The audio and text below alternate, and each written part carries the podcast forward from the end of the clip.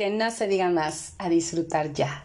Bienvenida a este nuevo episodio. Soy Patti González, sexóloga, coach, terapeuta y escritora del libro Amor Mío, te invito a disfrutarnos disponible en Amazon. El episodio de hoy es infidelidad y algo más.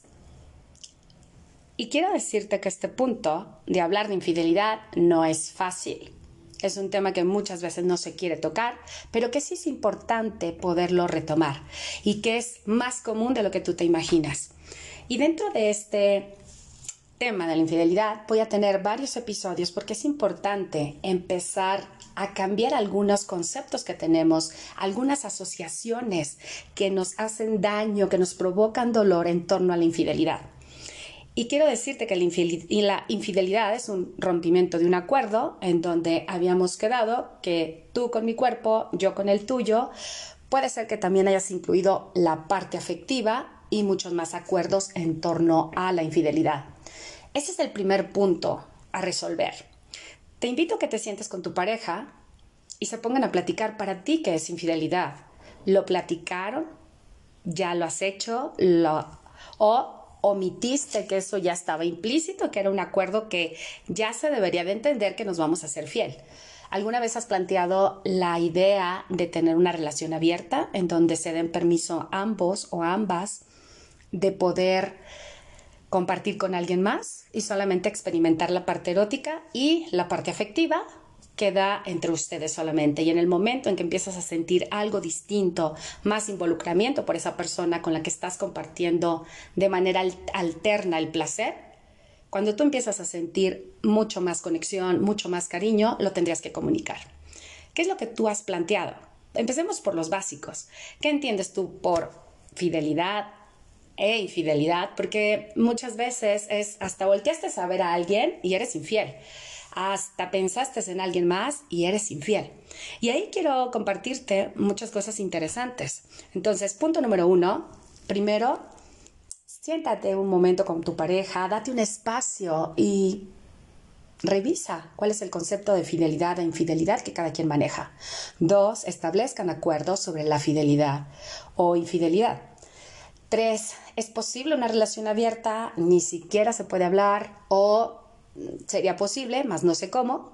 Entonces todo eso se podrían, les podría apoyar como podría ser posible, si es que es su interés.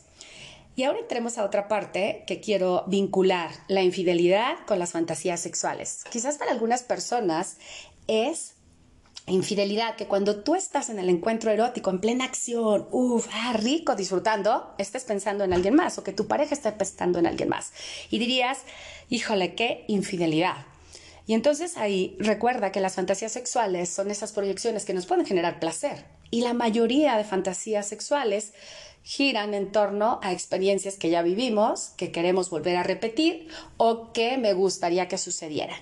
Y entonces puede ser que ese enterarte que a tu pareja le erotiza, le da más placer pensar en una fantasía sexual, pudiera ser un wow, electroshock.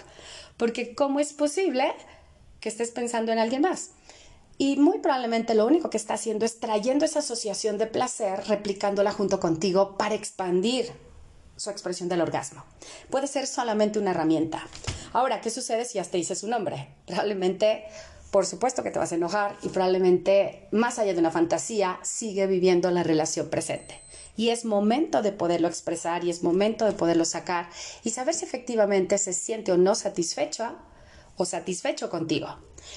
En la parte de la relación de pareja, tenemos que tener acuerdos literal de transparencia y honestidad, porque me ha tocado ver en la, experiencia profesional que muchas parejas no han hablado de temas de sexualidad, no importa los 10, 15 años que han estado juntos, no han hablado de situaciones que les dolían, no han hablado de sí, me encantaría besarte, pero si tienes un mejor aliento, si dejas de fumar, me ayudaría más y no se lo has expresado y te lo has callado y entonces simplemente no se me antoja besarte, hoy no tengo ganas, eh, ya estoy cansado o ya estoy cansada, porque no has sido capaz de expresarlo. Entonces date cuenta cómo todos estos elementos afectan el que tú puedas disfrutar o no una experiencia sexual. Así que toma nota, recuerda, en infidelidad y algo más, este tema tiene que ver con acuerdos sobre qué es la fidelidad.